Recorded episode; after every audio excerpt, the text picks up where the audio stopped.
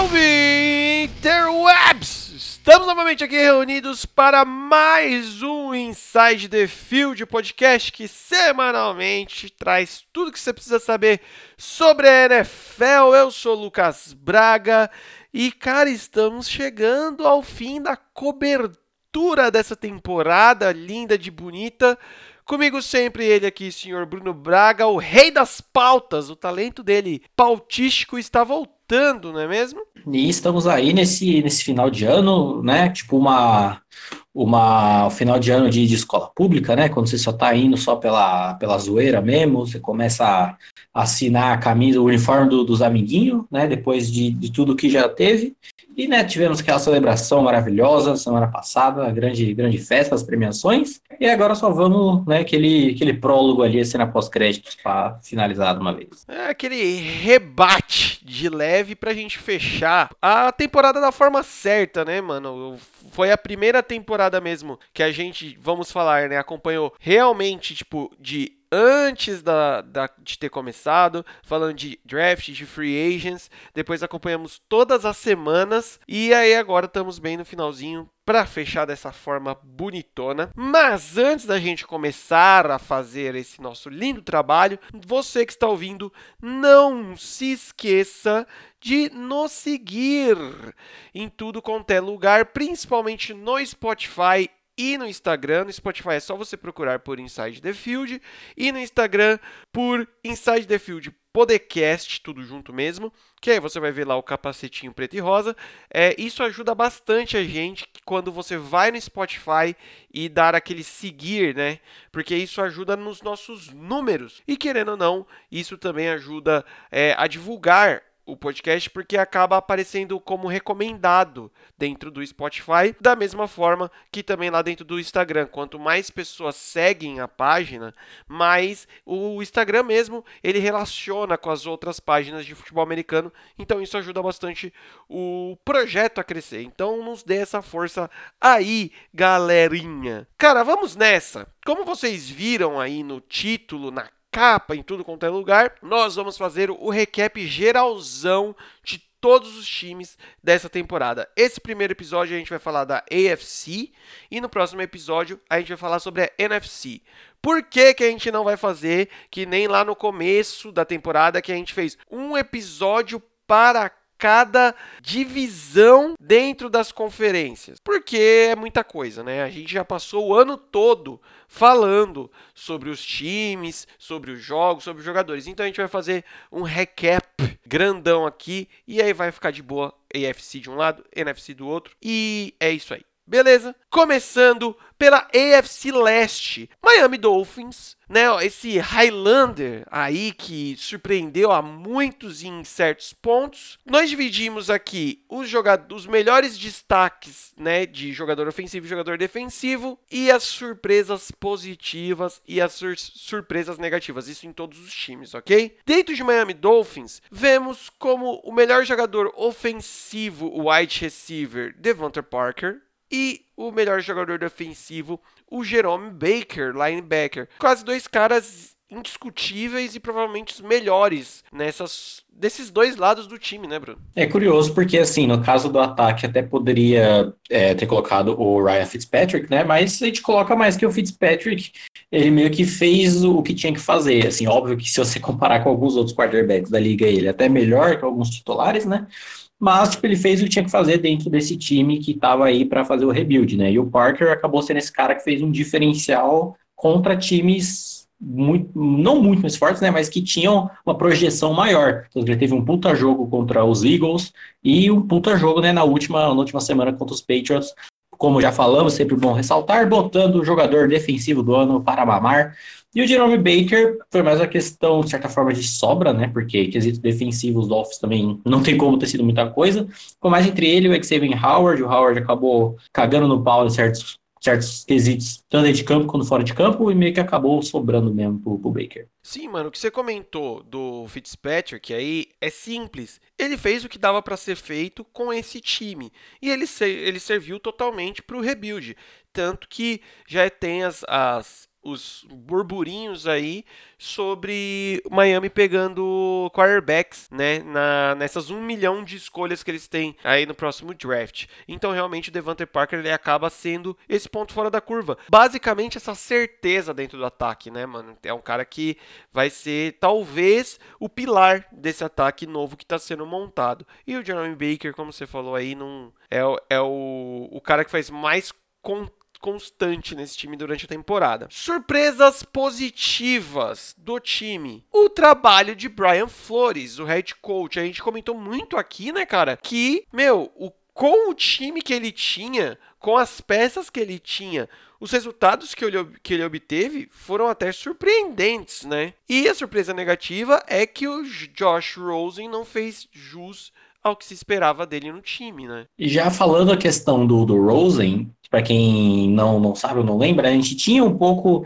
de, de um certo hype em volta dele, muito por ele ter sido muito injustiçado, né, lá no, nos Cardinals, ter jogado com um time horroroso, sem linha ofensiva, sem nada, e ele tinha, de fato, um potencial, e a saída dele para os Dolphins meio que poderia, apesar de ser um time em rebuild, né, poderia é, mostrar isso melhor, só que convenhamos que, apesar de uma disputa com um cara muito experiente contra o Fitzpatrick, se ele fosse tudo isso exatamente que a gente bancava, ele pelo menos teria ganho a disputa ali de titularidade para um time que quer perder, tá ligado?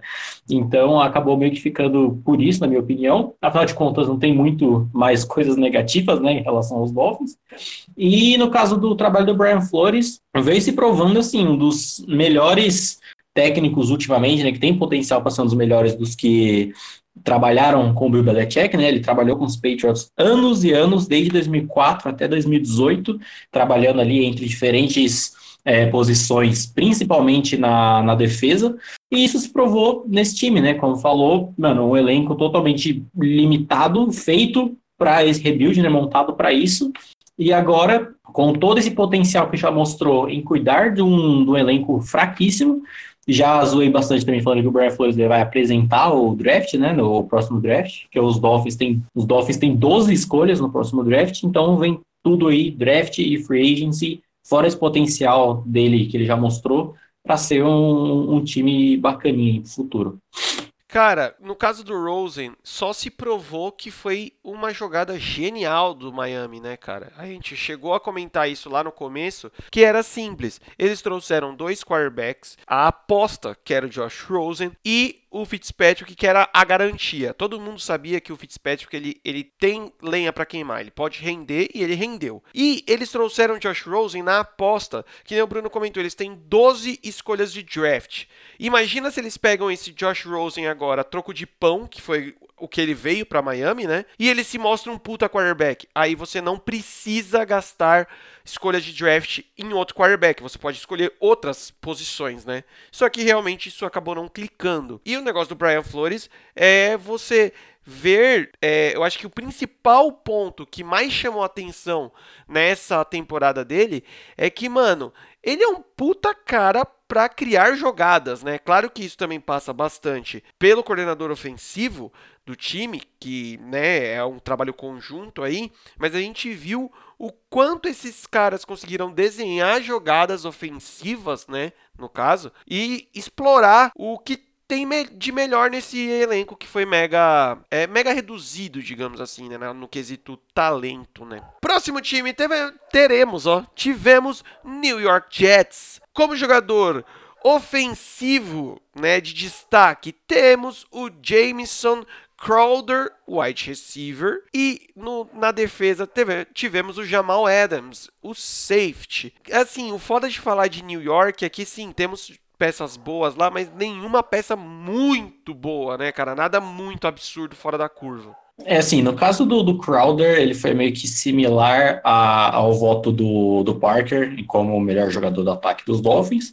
É mais ter sido assim, um cara que, ao mesmo tempo que conseguiu ser constante dentro da limitação do time, né? É, teve algumas performances cruciais assim contra boas defesas, contra times fortes, como por exemplo no jogo contra, contra os Steelers, no caso, né, uma defesa forte, e acabou sendo essa, acabava sendo muitas vezes esse alvo de, de confiança do, do Sam Darnold, considerando que não é também um corpo de recebedores lá muita coisa, e o Jamal Adams, que é um cara que, assim, é um jogador muito, muito bom, mas ele tá, tipo, num elenco, num time que tem um elenco limitado, trocar ele futuramente, né? Mas se algum dia venha a acontecer uma troca pelo Jamal Adams, nem algum time que tem uma necessidade muito grande de secundária, eu acho que o impacto do Adams é para ser similar ao impacto do Minka Fitzpatrick na secundária dos Steelers, saca?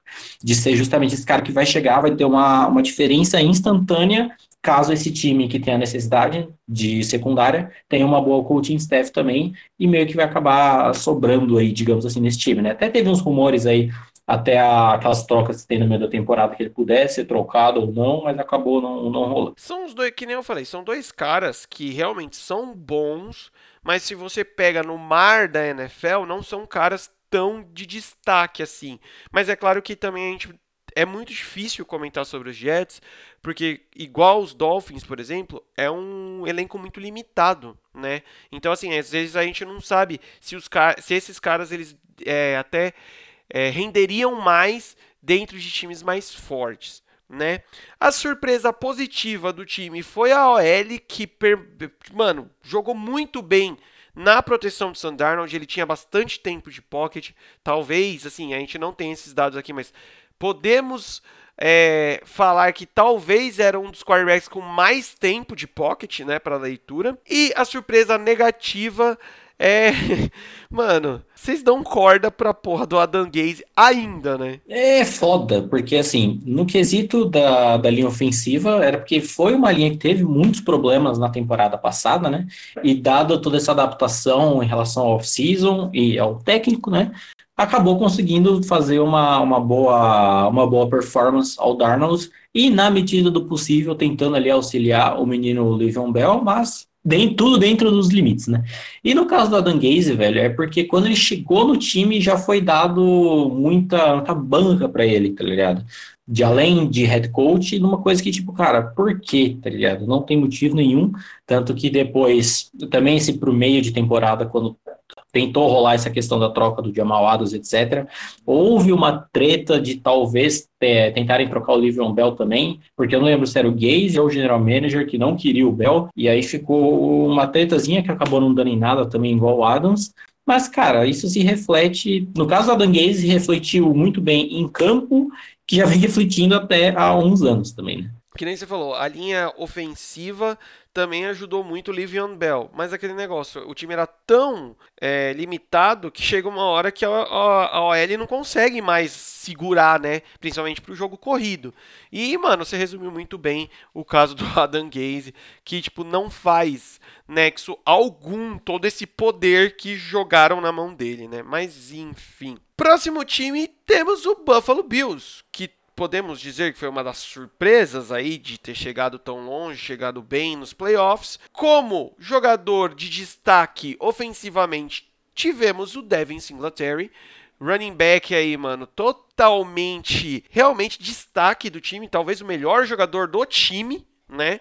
E no, na, no destaque defensivo, tivemos o Tredavious White, cornerback aí, uma, um dos destaques dessa defesa extremamente coesa. Falando do Singletary, é uma questão curiosa, principalmente quando a gente for falar mais de, de draft, né, mais para frente, que é a questão da, da importância em certas etapas, desde o final do college até o draft, e que o pessoal da NFL insiste em muitas coisas e que não faz muito sentido, que a gente viu tanto no draft de 2019, no caso que foi quando o Singletary foi, foi é, escolhido, né? Que é a questão das pessoas darem muita importância ao combine, tá ligado?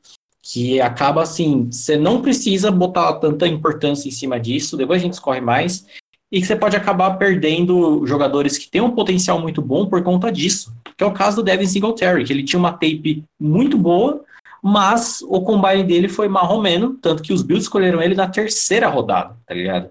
E, cara, olha a maneira que se refletiu em campo, tá ligado? É nítido que tinha potencial absurdo ali. E o Trey Davis White, velho, foi um cornerback, assim, absurdo, na minha opinião, um dos melhores da temporada. A gente teve vários cornerbacks absurdos, né?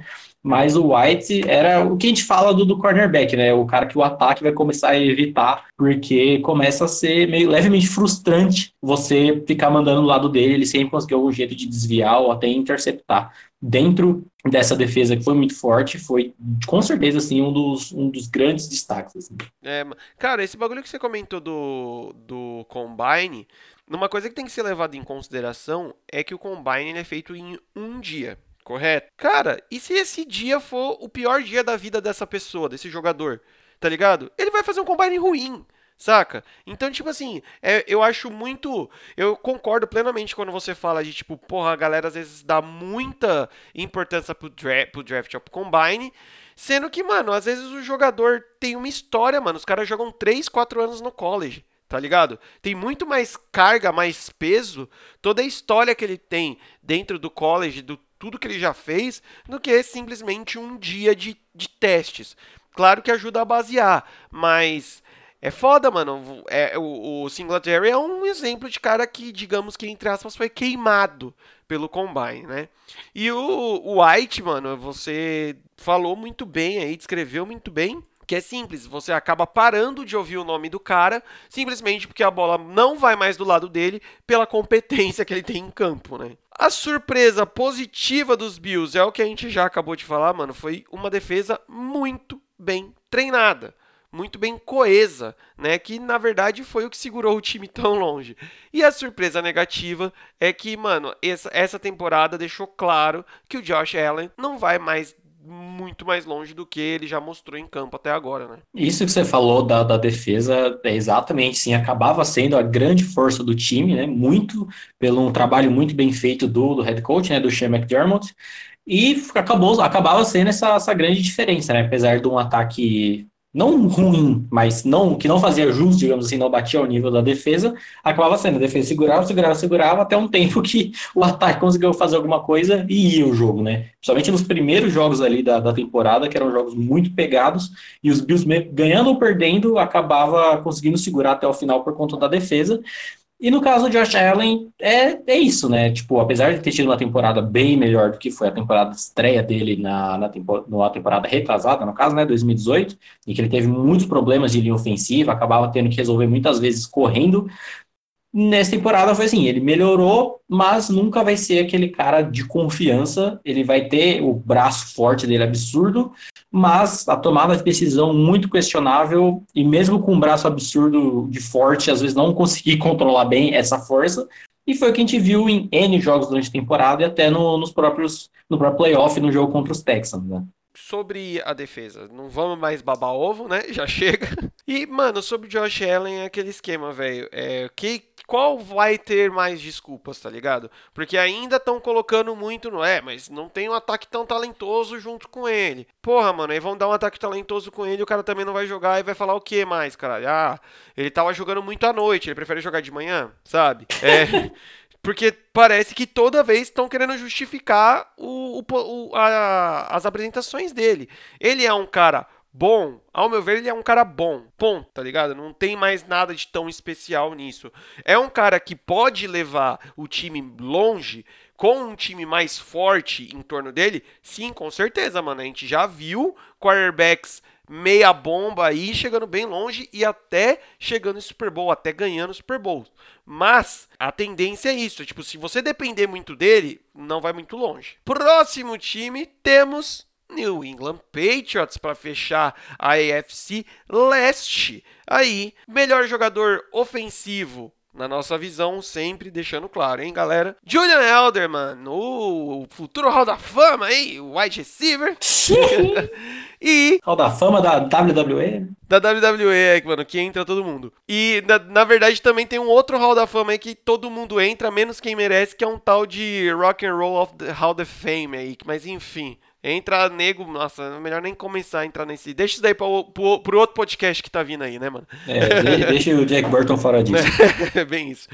E o destaque defensivo, mano, puta, não tem nem o que falar, né? É só o jogador defensivo do ano pela NFL mesmo, Stelphon Gilmore. Mano, não tem muito o que falar sobre esses dois caras, né, velho? É, principalmente em relação ao Gilmore, não tem literalmente mais nada a falar, né? Durante a temporada inteira, mais a premiação justíssima, que literalmente não tem nada. E no Edelman foi, né? Se não fosse ele, não teria sido ninguém também, né? Porque foi o, o único ali que, que fazia, que conseguia fazer alguma coisa de fato, acabava sendo de todo esse ataque altamente problemático, comentaremos daqui a pouco, né? Era o único que conseguia fazer algo e acabava sendo, tipo, o alvo de segurança de um quarterback que não estava bem, que não tinha tempo direito e que estava mandando uns, além de uns papo morto para uns caras que não sabia receber, também não conseguia separação, não conseguia nada. E como o Edelman, principalmente, ele costuma ser aliado como, como slot, né, que vai ali pelo meio, fazendo muitas umas rotas mais curtas e sendo muito rápido para facilitar essa separação, acabava meio que sobrando para ele. Continua sendo um cara de uma constância absurda, o Julian Edelman, né? Mas, né, se não fosse ele, seria literalmente ninguém. Não, é, mano, e nesse caso do Elderman, uma parada que eu vi, que eu achei da hora mesmo, que todo mundo deveria ser assim, é que, mano, ele fez mais do que ele deveria fazer, digamos assim, mano. O cara tava tão na, no pique de jogar, de fazer a diferença, de ajudar o time, mano, que ele tava se esforçando pra caralho, velho. Eu acho que ele ganha essa indicação aí pelo esforço, tá ligado? Que ele realmente demonstrou pro time. Mano, Gilmore chega, né? Cansamos de falar dele aqui. Surpresas positivas do time. Mano, a defesa chegou pronta pro, pro, pra esse campeonato, pra esse ano, né? O Bruno até escreveu aqui, ó. É, a defesa não demorou para clicar. Mano, não demorou. Tipo, a defesa tava pronta. Começou o jogo, o, o ano comendo curso e pegamos no, nomes.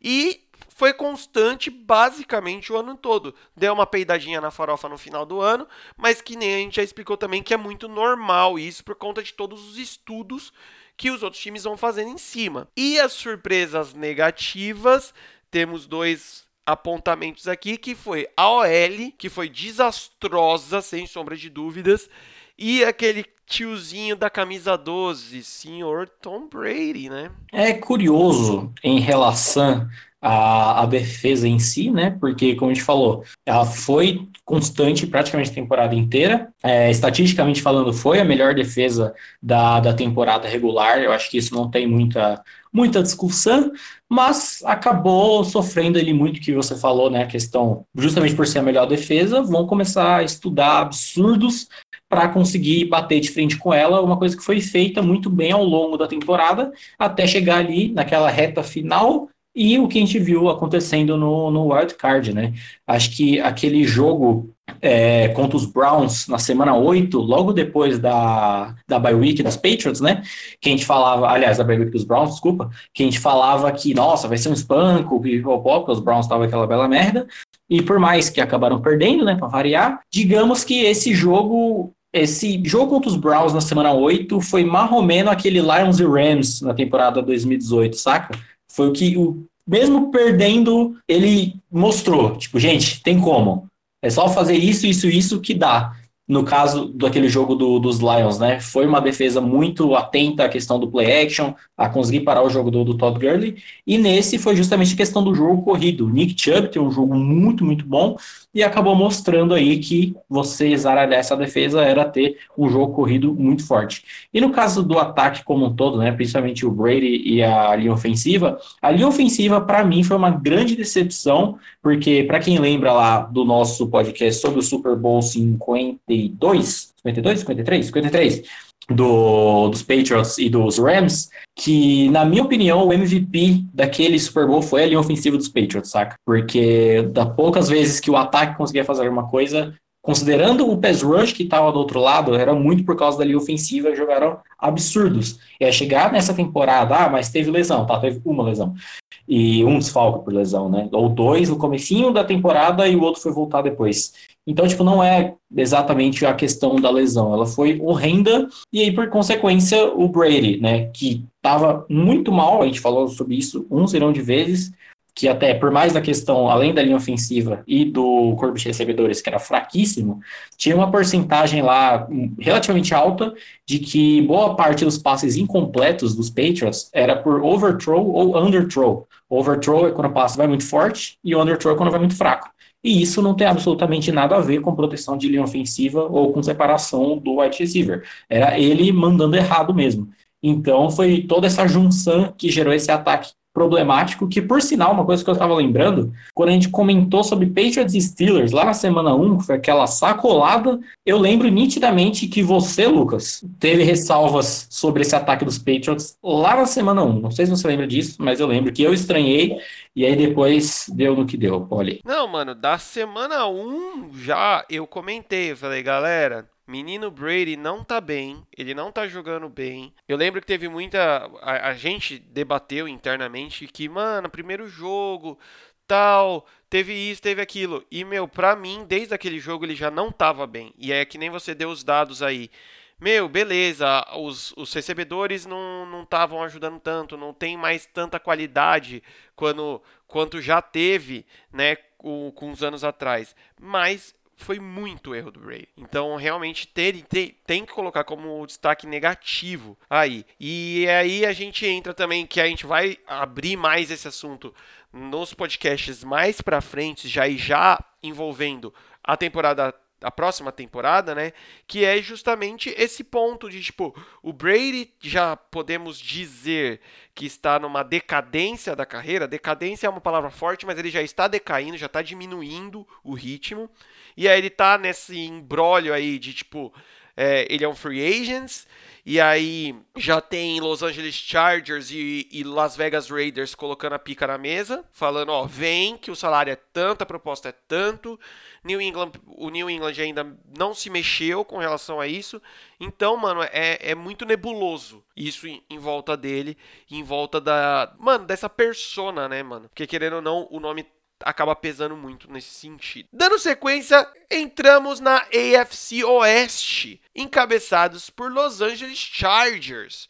Tivemos como destaque ofensivo Austin Eckler, running back, e como destaque defensivo, Joe Bosa. Ô, oh, né, mano? Puta merda. O, a questão do Joey acabou sendo até, digamos que um pouco triste, né? Ofuscado pelo irmão mais novo, com razão, né? Porque jogou absurdos, de certa forma. Mas o Bolsa, tipo, ele é um Ed também absurdo há muito tempo, tá ligado? Ele vem jogando. Sempre, desde sempre, né? Ele é um cara muito constante, tanto que tanto que a gente falava dos Chargers ter um elenco muito completo. Quando chegava na defesa, ele era um dos jogadores que a gente destacava por ter sido, por sempre ter jogado muito bem, né? Terminou a temporada com 47 tackles, 11 sacks e meio, então são os números bem bacana.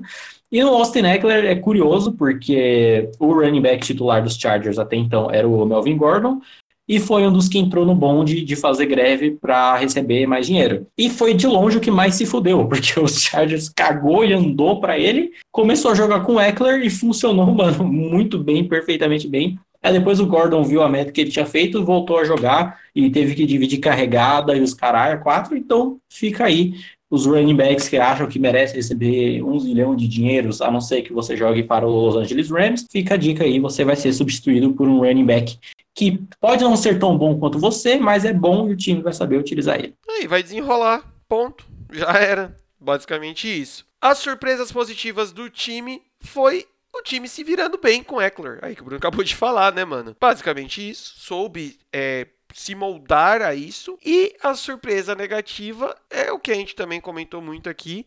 É a desilusão que foi Los Angeles Chargers Morena, porque, mano, não justificou nem um quinto da qualidade do elenco, comissão técnica e hype que a gente tinha em cima desse time. É curioso porque, assim, teve pouca coisa em relação à lesão, como o Melvin Ingram, né, que é um, uma parte importante da defesa, acho que safety, se não me engano, mas não é o suficiente, né, para ter sido o desastre que foi.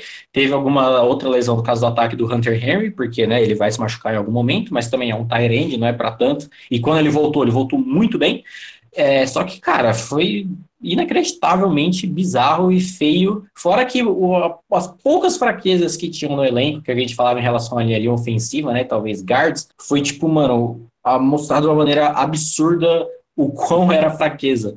Então, assim, as partes que deveriam ser boas foram mal, e o que já era esperado como ser ruim foi absurdamente ruim. Então foi tipo assim, um cagalhão de uma vez, saca? Além, obviamente, do nosso querido Philip Rivers ter perdido toda a força do braço dele, né, tadinho, mas acaba, acaba sobrando para isso, né? Muito pela questão do hype que tinha. É, filhão, tanto filho cobra o preço, né, mano? Não, você não vai ser viril para sempre. Mano, mas sei lá, eu fico até um pouco desanimado de comentar sobre esse Chargers aí, porque, mano, a gente tava num hype absurdo, mano. Se eu não me engano, eu tinha colocado a minha aposta de Super Bowl de Los Angeles Chargers e Philadelphia Eagles, se eu não me engano. E eu tinha colocado eles na final de conferência contra os Patriots. É, não, tipo assim, mano, pra mim, ida, ida aos playoffs era certeza, sabe? Sim. Era absoluto, mas é, a vida, ela nos prova que é foda. Porque, como a gente falou, né, juntava com aquela questão da provável queda de produção do, do Mahomes, né, então somava ali e dava tudo certo, mas não deu. A provável queda de produção do Mahomes, ninguém esperava o Lamar, né, ter jogado o que jogou. Verdade. Então é mais ou menos isso. Dando sequência, temos Oakland Raiders, o último ano do time como Oakland, né? Agora já é Las Vegas Raiders, tá em todas as redes sociais como Las Vegas Raiders. Os destaques positivos, ofensivos, foi Josh Jacobs, running back, vulgo calor ofensivo do ano. E o defensivo, o Max Crosby, Ed, aí, né, mano? Josh Jacobs, a gente não precisa falar mais, tanto que a gente já pagou pau pra esse maluco, já pagou sapo pra ele. E o Max Crosby, mano, é quase que uma constância com pernas nessa, nessa defesa, né? O Jacobs, né, como você bem falou, calor ofensivo do ano na premiação do Inside the Field, que vale três vezes mais. Da premiação que importa. É, vale três vezes faz três vezes mais do que da NFL e qualquer outra pessoa aí falando no Twitter.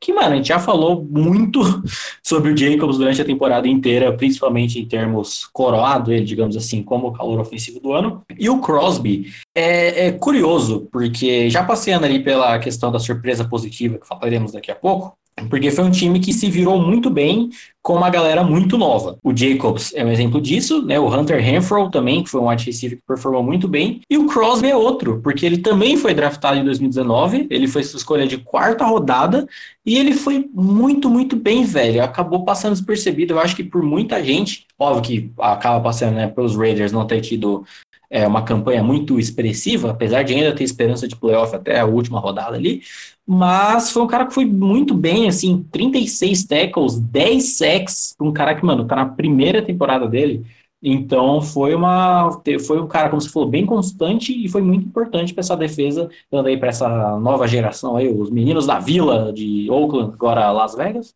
Foi um cara absurdamente que performou muito e, ao meu ver, acabou meio que passando despercebido para muita gente. Cara, eu tenho que discordar levemente com você, que você falou que no, de uma campanha não tão expressiva, mas, meu, eles, como você falou, eles estavam lutando por playoffs até a última rodada e outros times com capacidades e elencos melhores não chegaram nem perto disso, tá ligado? Então, esse é o meu adendo aí com relação a esse ponto. Mas, vamos falar aqui do da surpresa positiva que foi o nosso querido e amado e referenciado um milhão de vezes Joe Gruden. A gente precisa fazer uma vinheta para ele pro ano que vem, pro pra, ano que vem não, para temporada que vem. Ele justificou todas essas loucuras, entre aspas, gigantescas aqui do passado, que basicamente, velho, tudo que a gente zoou ele, ele justificou esse ano né? E a gente também tem que lembrar que esse elenco ainda está sendo um elenco em construção. É um elenco que vem do ano passado já, tipo, mega desacreditado. Aí ele está é, arrumando a casa agora, e ainda mais com esse bagulho da mudança também, que influencia, querendo ou não. E, surpresa negativa, tivemos a inconstância de um time com potencial. E isso daí eu tenho, tenho a concordar, tendo a concordar. É, a questão do, do Gruden, a gente até que falou bastante, né, durante a, durante a temporada, que principalmente ali na primeira metade da temporada ali, mais ou menos, ele vinha tirando de entre aspas, a água de pedra ali, porque, mano, era além do elenco limitado no quesito tipo jogadores normais assim, de free agency, ainda era uma galera muito nova, o próprio Derek Carr que é um quarterback medíocre e que estava conseguindo muito bem muito pela conta de um, de um sistema que funcionava muito bem é, em volta dele E na questão das justificando as loucuras, era muito da questão tipo de troca de jogadores importantes em troca de, de picks de draft, né? Então isso se justificou com essa galera nova que apareceu já em 2019, né? O Jacobs, o Renfro, o Crosby outra galera, fora também para o que eles já vão já vão ter para esse próximo draft também, né? Só na primeira rodada ele já tem duas escolhas também. Então isso já dá uma, uma diferença boa aí e essa questão da, da inconstância, cara, é, é óbvio e é nítido para qualquer um que tenha acompanhado o time por um mínimo, por um tempo, quantidade de tempo razoável. Porque, assim, tomou aquele espanco do, dos Packers, aí perdeu, mas perdeu lutando contra os Texans, Aí teve um jogo, mano, vergonhoso contra os Jets, que perdeu por 34 a 3, saca? Então foi uma parada bizarra. Fora aquela derrota pros Broncos no, na última rodada, 16 a 15. Tanto que a gente falava, né? Da, da todas as coisas que teriam que acontecer pros Raiders irem pros playoffs, a mais difícil era eles ganharem. E eles conseguiram perder pros Broncos. E foi exatamente isso. ah, cara, é isso. e falando em Denver Broncos, vamos falar de Denver Broncos. O destaque ofensivo do time foi o Courtland Sutton, wide receiver, e o destaque defensivo foi o Derek Wolf, o Ed. E aí, mano, eu já vou passar direto aqui para para surpresa positiva e a surpresa negativa, porque vai englobar tudo ao mesmo tempo, né? É mais fácil falar do, do Denver como um pacotão só. O a, a surpresa positiva foi o ataque como desenrolou com o Drew Locke em campo e a parte negativa foi a defesa que foi basicamente inexistente. Por que vamos falar de um pacotão todo? Mano, o, o Sutton tava rendendo, o digamos que a temporada toda, mesmo com esse time extremamente maluco aí. E... Mesmo com o Joe Flaco de quarterback. Com o Joe Flaco de quarterback. E aí você coloca o Drew Locke, que também não foi justificado, porque o cara só foi entrar, acho que lá pra faltando três jogos, quatro jogos só, não foi? Um bagulho assim. Por aí, por aí. E aí, velho, você vê que é um outro time, é um outro ataque com esse cara em campo. E aí o Sultan se destaca mais ainda. E aí, mano, a gente fala que o destaque é a surpresa negativa do time é a defesa, que não existiu praticamente. E a gente tá dando destaque pro Derek Wolf. Mano, essa defesa tem muito nome, velho. O que aconteceu esse ano é inexplicável inexplicável, velho. Inexplicável. Você está falando que o grande capitão dessa defesa é um cara que há quatro anos atrás, quatro, cinco anos atrás, quase, estava sendo MVP do Super Bowl. Então você fala assim, não tem nexo, né? É bizarro, porque, assim, já falando em relação do ataque, é basicamente isso mesmo. O Sultan acabava não aparecendo tanto mais no comecinho da temporada, porque era simplesmente impossível, né? Com o quarterback que se tinha era, era complicado, mas principalmente com o Drew Locke, até com aquele outro quarterback, acho que é Brandon Allen, que chegou a jogar por um jogo, uma parada assim, é, acabou sendo uma diferença absurda, tanto que nos últimos jogos ali, né, no caso, os com o Locke, o Sutton performou absurdos, assim, fazendo as paradas fodas, e no quesito da defesa, velho, é, é bizarro, porque a escolha do Derek Wolf foi meio que por ter sobrado, assim, ficava entre ele e o Justin Simmons, que até foi ao Pro, o caso o Justin Simmons é safety, né? Mas é, é, foi muito decepcionante, porque, como você fala, essa defesa tem em quesito elenco uma galera absurda. O próprio Derek Wolf já é um cara que historicamente é muito bom. Você tem o Von Miller, você tem o Chris Harris Jr., você tem uma galera cabulosa. Tem até o Bradley Chubb, mas ele acabou, ele acabou se machucando e perdendo boa parte da, da temporada. E quem comanda essa defesa, quem chegou para comandar essa defesa, é o Vic Fangio, para comandar o time inteiro, no caso, né? Mas principalmente a defesa, que o Vic Fangio foi o coordenador defensivo dos Bears em 2018, que comandou aquela defesa absurda.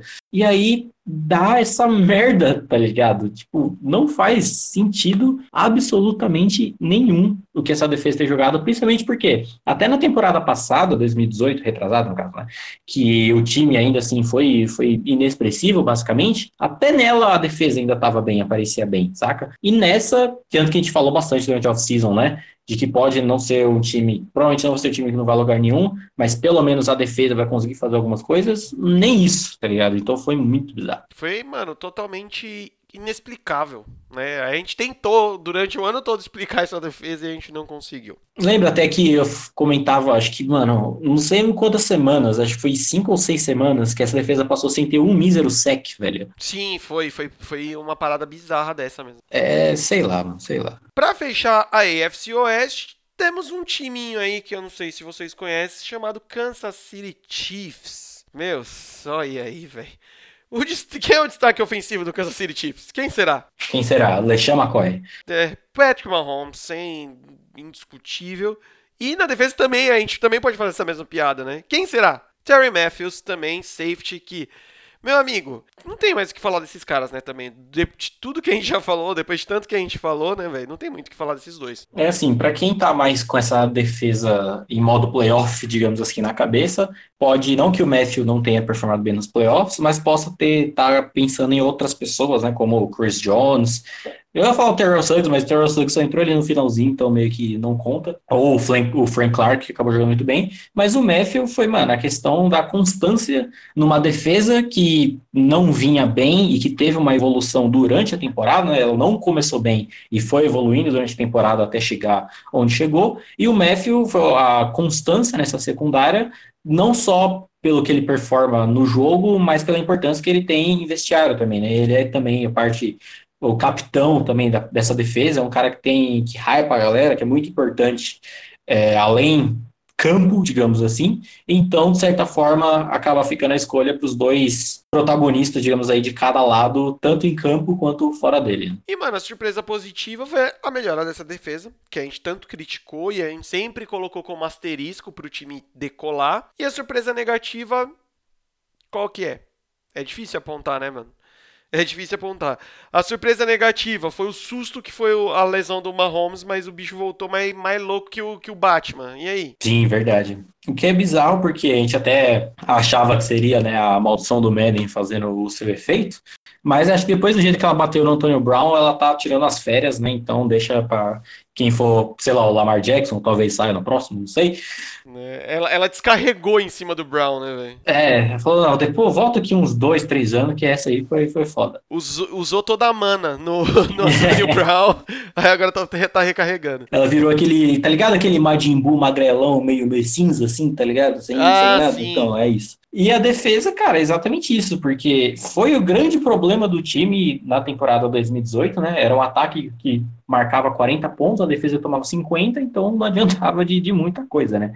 Vide ter dado aquele espetáculo que foi aquele jogo contra, contra os Rams, e aí a defesa começa ainda fraca, durante essa temporada, a gente fala, puta, vai ser de novo a me mesma coisa, considerando que o Mahomes não teve aquela queda de rendimento que esperávamos, e ela vai melhorando, melhorando, melhorando, chega ali na reta final da temporada regular, ela já era outra defesa, e aí o que performou nos playoffs, que, né, foi o resto da história que todo, todo mundo viu. Todo mundo já sabe. Começando agora a AFC Norte, temos Baltimore Ravens. E qual é o destaque do Baltimore Ravens no ataque? O quem será? Né, só o MVP Lamar Jackson, quarterback aí no seu segundo ano, que, mano, já apareceu zaralhante aí, extremamente dominante. Segundo ano e primeiro como titular de fato, né? Como titular, é, com, é inteirão, né? E o destaque defensivo, Marlon Humphrey, cornerback, que, mano, também foi um destaque de uma defesa cabulosa, né? É a escolha do Jackson, né? Não precisa falar mais nada.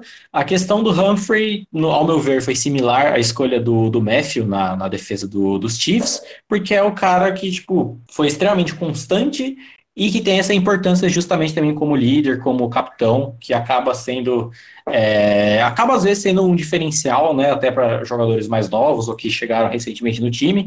O tanto que a gente falou que, que a gente falava dos Ravens, que a gente não botava muita fé, principalmente nessa defesa, porque eles tiveram uma defesa muito forte na temporada 2018, né? Foi uma das três melhores ali na, na temporada regular. E aí, durante a off-season, perderam muitas peças e não repuseram o quesito contratação ou até draft. E aí chegou nessa temporada e deu no que deu.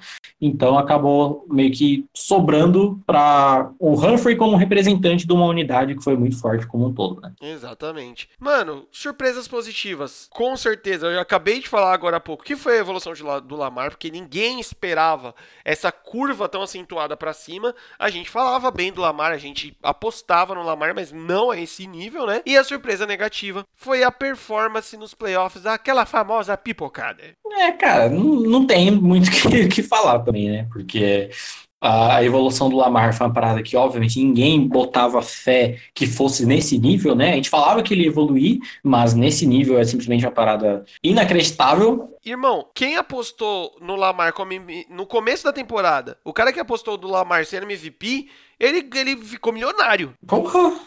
Quem, Lucas, faz um exercício aqui rápido. Quem era um quarterback da FC Norte que muita gente falava que poderia ser MVP. Ai, neném. É um, um que tem um, um, um, bigode que ele consegue começar o jogo com um. É, chegar no estádio com um visual, começar o jogo com outro e terminar o jogo com outro. É esse cara aí? É, e acabou indo pro Lamar. Um, um tal de periculoso? Um tal de periculoso? Pois é. Óbvio que, né, como a gente falou muitas vezes, questão dos Ravens de ter conseguido adaptar totalmente tudo a relação ao ataque, às necessidades, digamos assim, e a a, força do Lamar e deu no que deu.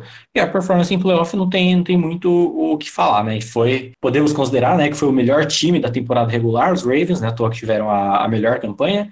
Foi o quê? 3, 14 vitórias, né? 14 vitórias. E chegou ali, né, nosso querido Big Balls Ryan mostrou o que veio, mas foi teve seu seu propósito, né, o Ravens foram os Ravens que tiraram a invencibilidade dos Patriots da temporada regular? Eu acho que foi. Se eu não me engano, foi. Que foi aquele jogo da hora também. Então, veio, fez o que tinha que fazer e foi embora. Mano, um adendo aí que a gente tá fazendo um recap. Muita gente, eu vi muita gente comentando: É, mas o Lamar só corre, é, mas esse Baltimore só tem jogada a corrida. Irmão, deixa eu te falar um negócio. Tá dando certo. Filho, se tá dando certo, você tem mais é que fazer mesmo. Você não tá errado, velho. Tá ligado? Meu, nossa, mas o cara só faz gol de perna esquerda. Foda-se, ele não tá metendo gol, caralho. Oxi. Ah, mano, tem a galera que é, que é, mano, tem cocô na cabeça, né, velho? Isso é louco. Isso aí não, não, não, vale a pena mais discutir. Você nem perde tempo, tá ligado? Você olha e fala, tá, fala, fala com a minha mão aqui, fala, tá ligado? Não, não dá, não dá. Próximo time, o time lá da Pensilvânia é chamado Pittsburgh Steelers que faz o nosso querido Bruno não precisar de cardiologista todo ano, porque, né, ele já dá fortes emoções em seu coraçãozinho. Tivemos como destaque ofensivo o Deontay Johnson, wide receiver aí, dessa escola de wide receiver chamada Pittsburgh Steelers. E na defesa, né, o queridinho do senhor Bruno Braga, ele tem um pôster desse cara colado no teto acima de sua cama, TJ Watch. Em relação ao TJ, não tem muito mais o que falar também, né? Principalmente para mim, que falei tanto dele durante a temporada inteira, e elegi como o jogador defensivo do ano, em my opinion. E o caso do Johnson, velho, é mais ou menos ali parecido ao que eu falei ao do Julian Edelman nos Patriots, porque se não fosse ele, não ia ser ninguém. E porque isso que você falou em relação à escola de wide receivers foi bem importante, porque ele foi um rookie, né? Foi escolha de terceira rodada nesse draft que foi bem bacana do ano de 2019. E quando a gente fala de um time que perdeu o Antonio Brown, que tinha esperança em ser posto, digamos assim, substituído com o Juju, e que acabou aparecendo nesse meio tempo, óbvio que teve toda a questão do, dos quarterbacks, né? Até a linha ofensiva que vinha muito bem, acabou não performando tão bem quanto esperávamos. E acabou meio que sobrando com o Johnson, que brotou assim e estava jogando. Do nada a gente viu, ele estava jogando muito bem, com cinco touchdownzinhos ali recebidos para um ataque que foi um lixo, como todos sabemos. Foi finalmente achando alguém para retornar punch. Mano, o cara fez um touchdown retornando punch, velho. Isso não acontecia na história dessa franquia desde 2015. Feito pelo Antonio Brown, no caso. Então, assim, tanto que ele foi para o segundo time dos All Pros como retornador de punch. Então, cara, perfeito, tá ligado? Se tem alguém que poderia receber esse prêmio nesse ataque horrendo foi o Johnson. Então, a questão, falei tanto também dessa escola aí de wide receivers, o Johnson tem um potencial bacana. Hein? Exato. As surpresas positivas do time foi a melhora da defesa e a resiliência do time, bela palavra para definir o que foi o Pittsburgh Steelers. E as surpresas negativas recaem em dois jogadores, que foi o Juju e o James Conner, né, mano? Todo mundo esperava muito desses dois caras, principalmente do Juju, né, mano? Tinha todo o, o porém de, né, herdar a posição de é, wide receiver número um, de principal wide receiver, por causa da saída do Antonio Brown, e não deu muito certo, né? Assim, já falando sobre as surpresas positivas, acabaram sendo meio óbvias, né? Porque ano após ano a gente via os Steelers sendo o time que era um ataque, que ia muito bem, e quando a defesa via campo já tava aquela preguiça, principalmente nos últimos anos, que era um front defensivo forte, mas é a secundária era aquela tristeza. E aí a defesa, apesar né, daquela sacolada no, no, primeira, no jogo de estreia contra os Patriots, deu uma evoluída boa, a defesa também sofreu com lesões, aí recebe o Minka Fitzpatrick dos Dolphins e vira aquele monstro que, mano, como eu falei, foi uma experiência muito boa ter confiança numa defesa, tá ligado? Ver ela, ela jogando e tendo a diferença. E a questão da resiliência, que já cai até na surpresa negativa, que de certa forma acabou sendo, né? Que é justamente a lesão do, do Big Ben tirando ele do resto da temporada. Eu não coloquei como surpresa negativa, porque, tipo, mesmo sendo uma surpresa e sendo negativa, meio que não, não encaixa necessariamente com o quesito de, de expectativa etc. Né? Obviamente ninguém espera que esperaria que fosse sofrer uma lesão e acabar ficando de fora o resto da temporada, e ainda assim o time ficou um pouquinho aí para playoff. E desses jogadores, o Juju é exatamente isso que você falou. Na verdade, os dois têm uma situação muito similar, né? E até então você tinha o Antônio Brown e o Livion Bell, e aí meio que no, no, nos lugares dos respectivos, o Juju e o Conner. O Conner, na temporada 2018, acabou indo muito bem, só que nessa foi, nossa, de vidro completamente, assim. Era lesão, volta e já sai. Teve o jogo que ele voltou de uma lesão, ele se machucou e já saiu de novo e perdeu o resto do jogo. Então foi bizarro. Fora uma certa necessidade que ele meio que demonstrou de ter, o fullback, o Roosevelt Knicks em campo, que acabou jogando pouquíssimo também por conta de lesão. Então foi foda. E o Juju foi também essa questão. Apesar de ter sido um ataque muito problemático por N motivos, principalmente de, de quarterbacks é, quando a gente fala que um rookie que brotou do nada acabou performando muito melhor que ele, foi bizarro. Fora a questão da, daquele jogo contra os Ravens, né? Que acabou sendo resolvido no overtime, que o, o Juju sofre um fumble por bobeira, né? A gente tá falando, pô, do Baltimore Ravens, que a gente falou tanto. Esse time cagado com o quarterback 2 levou os Ravens pro overtime e poderia ter ganho e acabou tendo aquela questão do, do fumble que o Juju acabou sofrendo, então acaba sendo aí as, a parte negativa. É, mano, é complicado isso, velho. Vamos dar sequência chegando no Cleveland Browns, o time mais badalado antes de começar a temporada e o time mais escorraçado ao término dela. Tivemos como melhor jogador do ataque Nick Chubb, running back indiscutível, né, dentro desse time, e na defesa tá metadinhas ali. Temos um pouquinho pro Miles Garrett, menino Miles Helmet, né?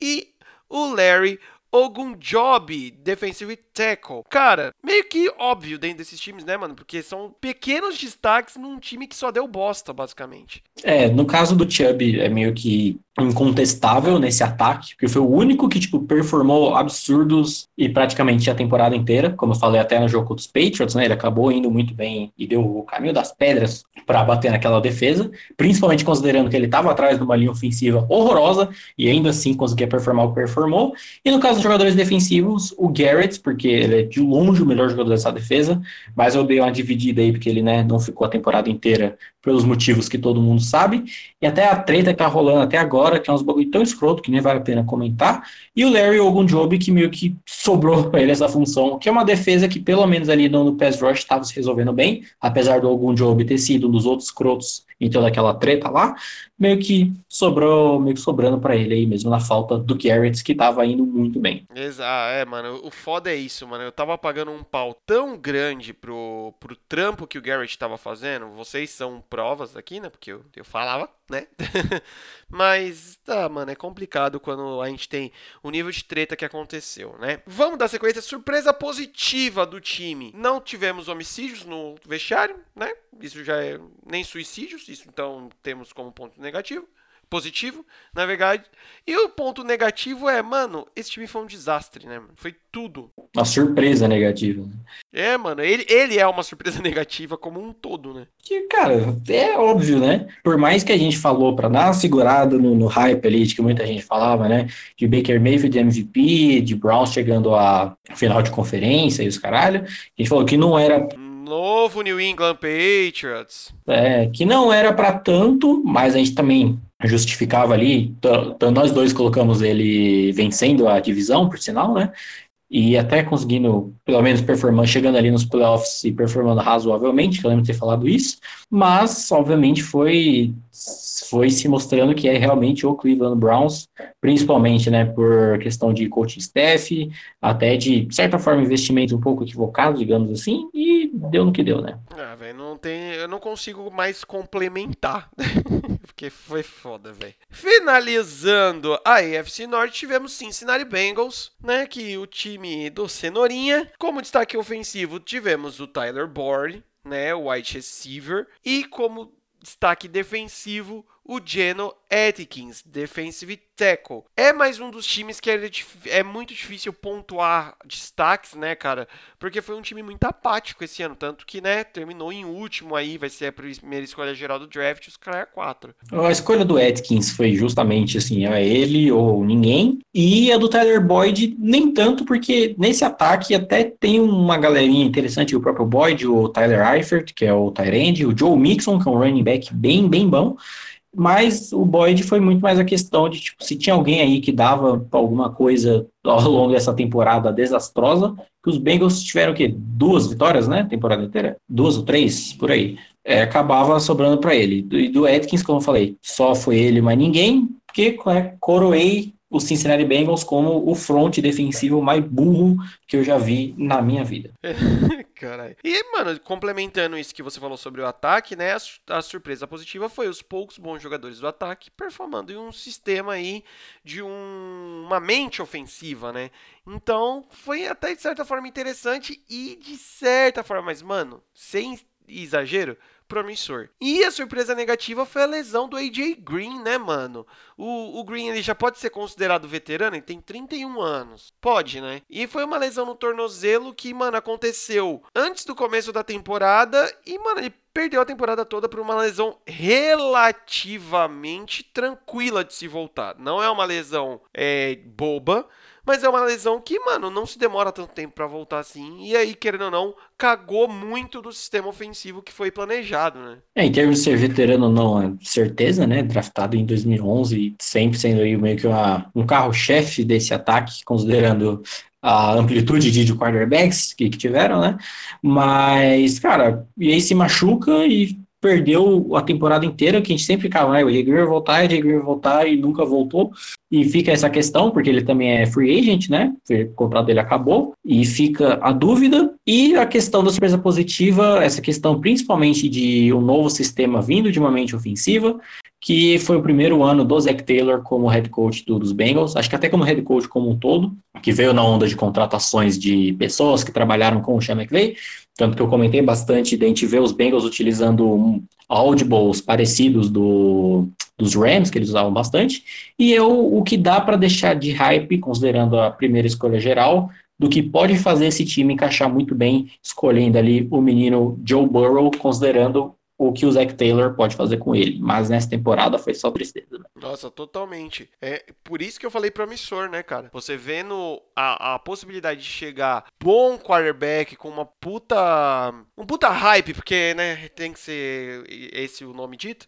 É, a gente pode ter uma certa esperança aí pro Cincinnati Bengals. Bora pra AFC Sul para fechar essa bagaça, começando com Jacksonville Jaguars.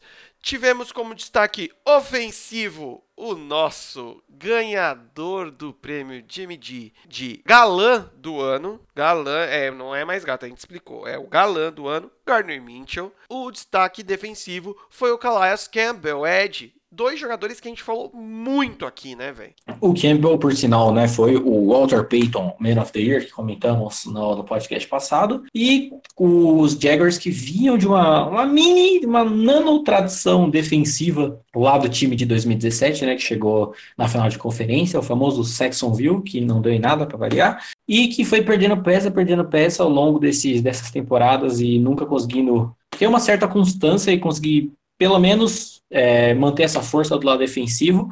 E o Campbell, dos poucos que sobraram, é o único que justificava ainda boas performances. Eu lembro muito bem do jogo contra os Jets dessa temporada, acho que foi na sétima, oitava semana por aí, em que foi o show do Calais Campbell, basicamente, ele zaralhando geral. E o Minchel foi foi mais ou menos a questão ele ou ninguém, se bem que tinha ali o DJ Chark também que performou bem, mas acabou sendo a esperança do time, né, visto a lesão do nosso querido Nick Foles. Então, e aí já vamos entrando, né, pro destaque, né, a surpresa positiva, que foi o próprio Garner Mitchell, né, cara? É, eu vi muita gente também criticando muitas coisas do Mitchell, é, é, as coisas foram muito polarizadas com relação a ele, né, é, ou, todo, ou a galera odiava ou a galera amava ele, Porém, ele tá bem realmente no meio do rolê todo, porque é um cara que ele ainda tem muito a crescer. É um cara que mostrou um potencial grande e ele precisa também de um time junto disso. Então, assim, ele foi o destaque sem sombra de dúvidas, porque ele pode dar uma sobrevida maior a esse time. Aí, uma esperança maior a esse time aí, velho. E os destaques negativos foi Doug Marrone ainda sem justificativa nenhuma de permanência nesse time, né? Não faz nexo ainda. Da mesma forma que a gente procurou o motivo por qual a defesa dos Broncos não encaixou, é a permanência do Marrone aí, né? É, a grande surpresa negativa, porque assim, é, trabalho merda atrás de trabalho merda, continua e vai continuar ainda para a próxima temporada, saca? Então é, é, parece que é um freio de mão brusco em um time que possa vir a melhorar, como foi o Minchel, foi um quarterback draftado lá, vigésima rodada e performou bem. O DJ Chark também foi um, a gente tinha essa necessidade, tem ainda, né, de wide receiver nos Jaguars, que a gente comentou tanto na contratação do Foles, e acabou aparecendo bem, mas ainda fica nessa, tanto que eu lembro nitidamente que eu falei lá na, na final da conferência contra os Patriots,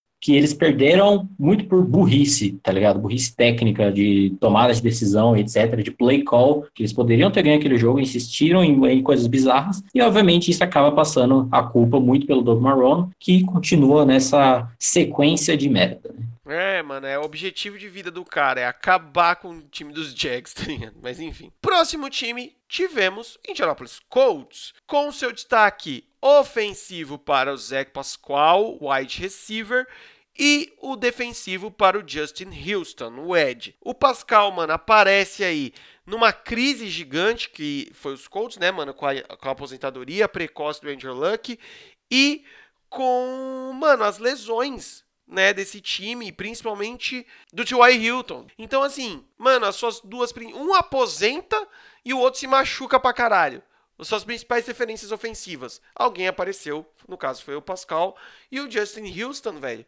Eu acho que foi também o pilar dessa defesa aí, que a gente chegou até a comentar algumas vezes que estava muito bem treinada tal, mas enfim, deu uma desgringolada depois, né? O Pascal foi exatamente isso que tu falou, porque o Hilton ficava nessa de vai, não vai, vai, não vai, no quesito de, de lesão, e quando foi também performou ok, tipo, nada demais. E o Pascal, quando apareceu, principalmente nos jogos que, que o Hilton tava fora por lesão, ele apareceu, tipo, muito bem. Eu lembro de algum jogo contra os Texans, que eu não lembro qual dos dois que foi, que ele jogou, tipo, pra caralho, assim, foi muito bem. E acabou sendo a sobra também nesse ataque que foi muito problemático.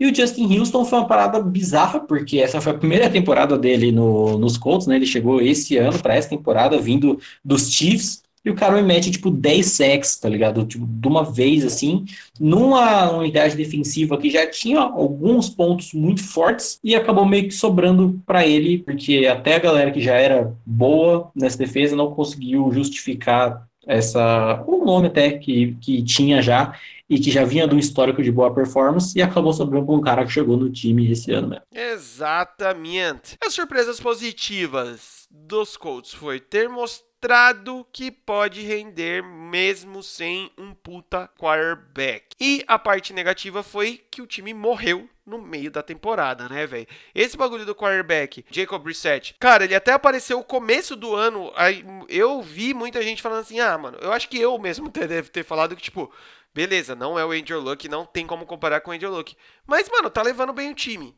né? E aí conecta com a parte negativa que, mano, o time, ele morreu, né, mano? Sei lá, depois da sétima tem da temporada, sétima rodada, o time morre. É bizarro, porque, assim, tava funcionando muito bem de todo um quesito de esquema, tanto que ali no comecinho, né, que já, já pensando em discussões de premiações no, no final da temporada, que a gente falava de técnico, técnico do ano, né? Que acabava sobrando muito pro, pro Sean Payton, pelo os Saints terem ficado invictos mesmo após terem perdido o, o Drew Brees. Mas a gente fortalecia um pouco ali, dava moral pro Frank Wright, porque tava rolando o time, mesmo depois de ter perdido o puta quarterback, que é o Andrew Luck. Mas, né, o Brissett, da escola Alex Smith dos quarterbacks, né, que é o famoso administrador do jogo, né, que, cara, ele vai ali, checkdownzinho ali, checkdownzinho aqui, de repente é uma terceira para 20, ele tá fazendo checkdown, e aí não, não dá, né, gente? É complicado.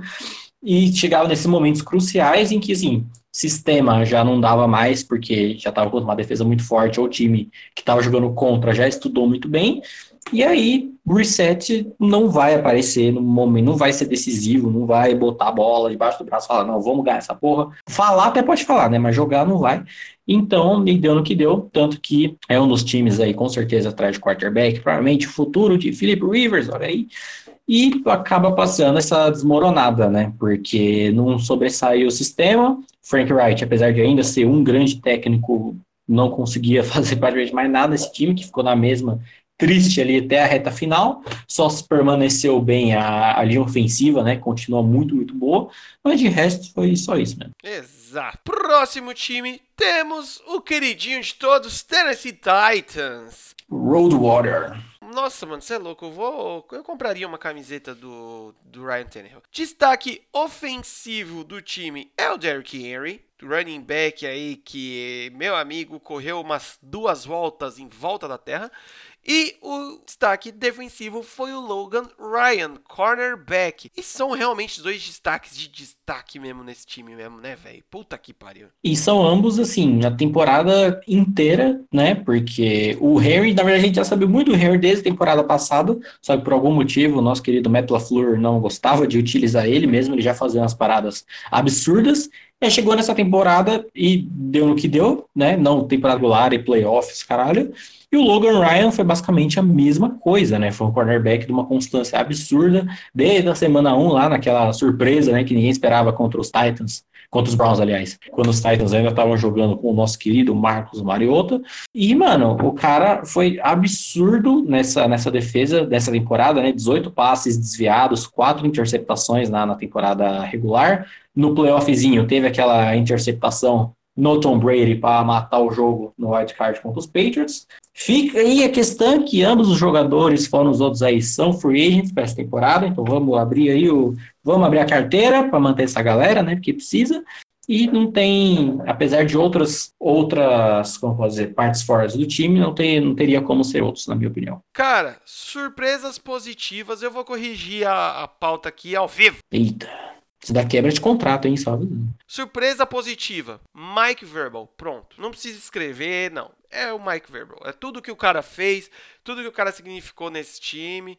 E é isso, mano. Mike Verbal, ele é a surpresa positiva. Porque, mano, vá tomar no cu o trampo desse cara nesse time. E a surpresa negativa, a inconstância dessa OL aí, né, velho? Porque precisa, né, ter algum ponto negativo, infelizmente, né? Porque, cara, era uma inconstância bizarra, assim. Eu não sei o que é pior, né? Uma linha ofensiva inconstante ou uma ruim, de fato, sabe? Porque a ruim já é ruim, então você nem tenta fazer nada.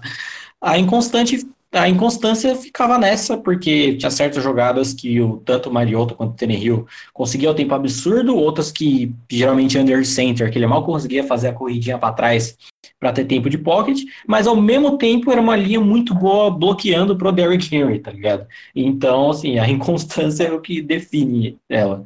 Total, velho. É, não tem mais o que, o que acrescentar, né, velho? Cada, cada jogo, a, dependendo do jogo, era cada quarto a, def, a OL jogava de um jeito diferente, né? E para finalizar, temos Houston Texans com o seu destaque ofensivo para o nosso menino queridinho também, de Sean Watson. Mano, que o que esse cara conseguiu fazer com esse time é uma coisa bizonha. E novamente, destaque defensivo dentro de Texans é o J.J. Watt. Vitalício, né? Vitalício, é eterno. É o J.J. Watt. Porque, mano, o cara volta de lesão, machuca de novo, volta de novo e ele é sempre essa constância. Mano, ele, ele é a cara do Houston Texans, né, velho? E se não fosse por ele, o TJ não teria recebido votos de jogador defensivo do ano, né? Como todos, todos sabemos. Mas é curioso, assim, porque o JJ, mano, é, é, bizarro, tá ligado? Você olha os números dele, em quesito números, ele não teve uma temporada tão boa, muito pelo quesito de vai e volta toda hora também, né? Mas porque já é aquele nível que, tipo, um ataque quando vai jogar contra ele, você já vai muito no bagulho de bloquear ele do máximo que você conseguir muito também pelo que, tipo, ele sofre a lesão, não lembro se foi na reta final temporada, foi um pouco antes, na verdade, né? Que, metadinhas, metadinhas. É, que a gente falou, puta, ele vai ficar de fora o resto da temporada toda e já era. E aí, antes do, do jogo do, dos playoffs ali contra os Bills, a gente tem a notícia que ele vai conseguir voltar e volta jogando muito bem. Então não, não tem como, assim, como você falou, é, a defesa de Houston fica ali para o nosso querido J.J. Watson para sempre, basicamente, né? E o Deshaun Watson, que também não tem o que falar, apesar de ter uma, uma galera boa ali recebendo a bola, né? Nosso querido The Hops, que é um monstro, o Will Fuller, que vai ou não vai também, lesão, né? Joga um jogo, perde uns dois depois. Mas, novamente, linha ofensiva horrível, técnico horrível, coordenador ofensivo horrível, e fez o que fez, jogando absurdos ali, lembrando aquela jogada contra os Bills, que vem pass rush de tudo que é lado, bate nele, ele roda, sai pro lado e corre para passar a bola ainda. Fantástico, maravilhoso. E ele também, né, descrevendo as defesas, também explicando ali as jogadinhas depois dos jogos. Fantástico. A humildade depois dos jogos, né? Humildade, humilde, humilde. Você é louco, mano. E ele tem um bigodinho muito maroto também. Os destaques, a surpresa positiva dos Houston foi essa garimpada da hora que eles fizeram na Free Agents para reforçar o jogo terrestre, principalmente depois da lesão do Lamar Miller. As negativas é que na negativa a gente pode colocar assim, a gente avisou, porque, velho, foi os mesmos problemas da temporada passada e ao que tudo cheira aí, ao que tudo indica, é que vai continuar na mesma, né? A questão do, do jogo terrestre foi bacana ver os investimentos que fizeram, dada a lesão do Lamar Miller, que foi um cara muito importante na temporada 2018, correndo com a bola, e trouxeram o Duke Johnson, que passou a ficar meio que sobrando lá nos Browns, né? Porque já teve o Nick Chubb chegando como running back principal, ainda contrataram o Kareem Hunt, e aí o Johnson ficou naquelas, e aí foi para os Texans, e também o Carlos Hyde, que estava nos Jaguars, aí foi trocado para os Chiefs, numa troca nada a ver com nada, e aí, precisando, o Texans chamou ele, e ambos funcionaram muito bem.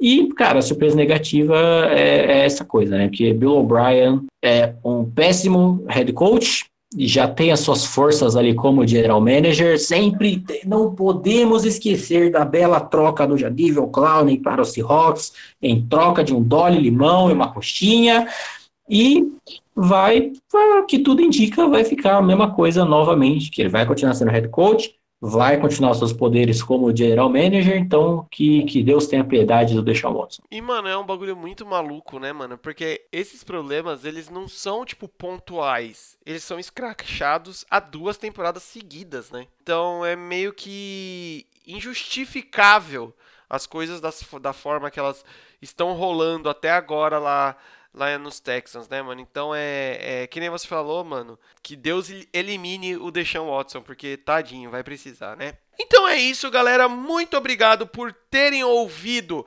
até aqui.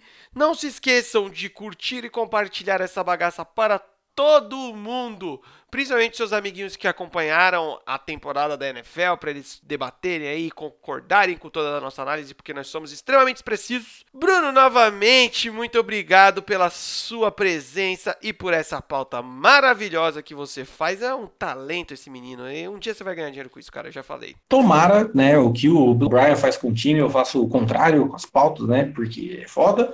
E é isso, mano. Estamos nessa retinha final ali, terminando para encerrar de vez abaixar, fechar as cortinas, acabar sobre a temporada 2019, 2020. Mas a, a próxima ali já tá, já tá no, no, caminho, vindo com as paradas muito loucas. Eu tô hypando há muito tempo, né? Porque vai ser muito Vai ser promissora, promissora. O futuro é promissor. Então é isso, galera. Muito obrigado por terem ficado até aqui. Não se esqueçam de compartilhar, não se esqueçam de seguir-nos em tudo quanto é lugar. É isso e adeus! Uh!